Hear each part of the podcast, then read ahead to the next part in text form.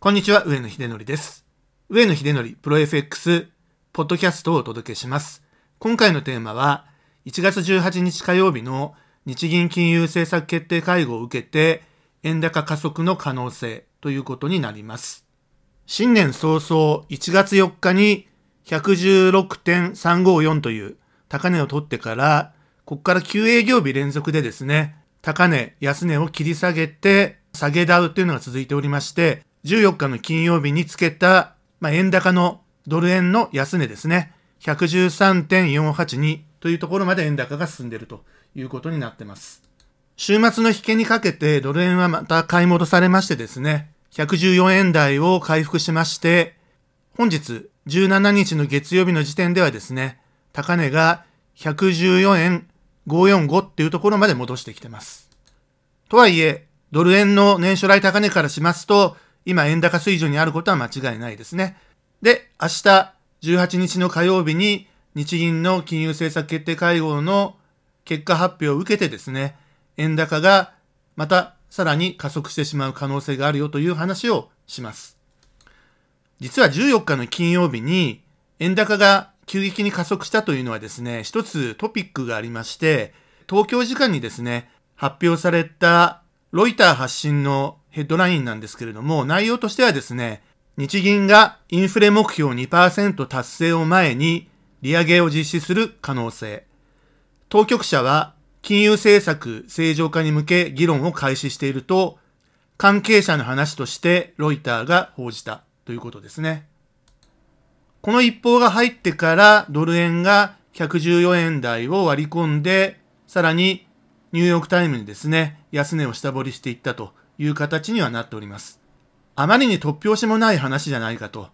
こんなの眉唾だと信じられないと、ありえないっていうふうに、冷笑してる、笑ってる方も結構関係者としてはいたんですけれども、日銀の意図的なリークである可能性は否定できないというふうにですね、考えてる人が結構多いということがあります。なぜならば、出てきたタイミングがですね、日銀の金融政策決定会合の結果発表のですね、に営業日前に、そのロイターの報道があったということで、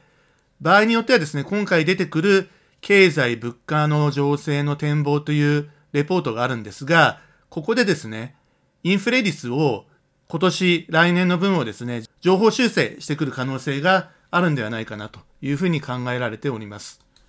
皆さん日本で生活していて今の実感値はどうでしょうか？ガソリン価格、灯油価格上がってますよね。で、それに食品の価格も上がってると。輸入物価は当然上がってますし、いろんなものの、ものの価格が少しずつ上がってるということを実感してると思うんですよね。アメリカから輸入する牛肉の値段が上がってるので、吉野家が値上げをしたりとか、まあそういったようなこととかですね、含めて、非常に足元の物価が上がってるって実感があるんですが、日銀のレポートの方でもですね、2023年のですね、見通しというものを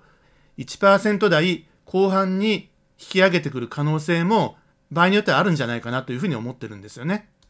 この展望レポートというのはですね、年に4回発表されることになってまして、まあ1月なんで今回発表されるんですけれども、前回は10月だったんですね。で、10月時点での発表分では、2023年の7月時点で消費者物価指数ですね、除く生鮮食品ということなんですけれども、プラス0.9からプラス1.1という見通しであったわけですね。この10月の時点から間違いなく足元のインフレっていうのはですね、高まってるっていう私も生活者としての実感があります。そして、今まで物価の引き下げに貢献してきた携帯電話の通信料のですね、引き下げっていうものがありましたけれども、これの賞味期限というのがですね、もう切れてくるっていうことになってくると、思いっきり輸入物価の上昇によってですね、日本の消費者物価指数が押し上げられていくような可能性っていうのをですね、まあ、実感値として思ってるわけです。まあ、それが日銀の展望のレポートにも出てくると、先ほどのロイターの話で、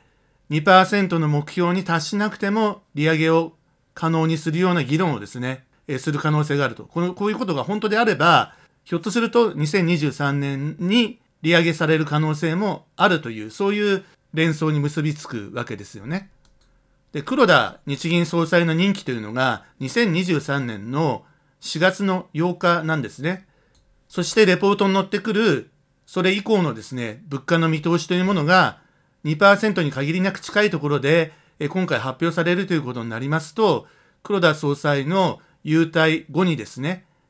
利上げを始めてしまうということも可能性としてはあるということで、その可能性だけで十分に円高効果っていうのはですね、発揮されるということになりますので、明日の日銀政策決定会合のですね、結果発表には要注意ということになります。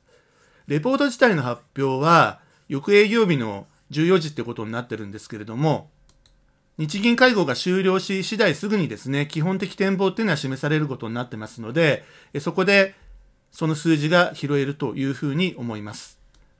黒田総裁の会見が15時30分から開始されるんですけれども、そのロイターの報道関係についてですね、当然記者から質問が飛ぶんですが、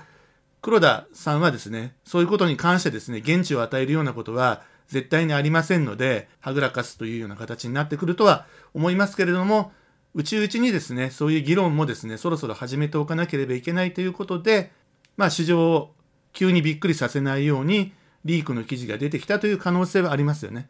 ということで、その信憑性が高まってですね、実際に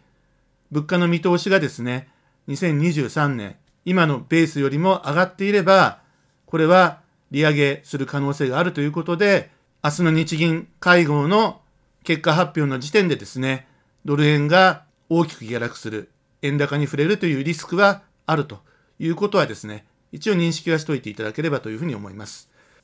金融政策自体の変更はですね、ないというふうに思われてますので、結果の発表はですね、多分、正午、前後になるとは思うんですけれども、その物価のですね、基本的な展望の部分には要注意ということになります。今週は来週の FOMC に向けてですね、なかなか材料が少ない1週間ということになってますが、明日の日銀ですね、久しぶりに注目されているということですね。今までは、また量的緩和を行ってくれるんじゃないか、追加緩和があるんじゃないか、そういう期待で盛り上がる日銀会合はあったんですけれども、今回は逆ですね。正常化、出口戦略っていう部分に関して、一歩進むんじゃないかという期待で注目がされているということですね。ということで、今週も頑張りましょう。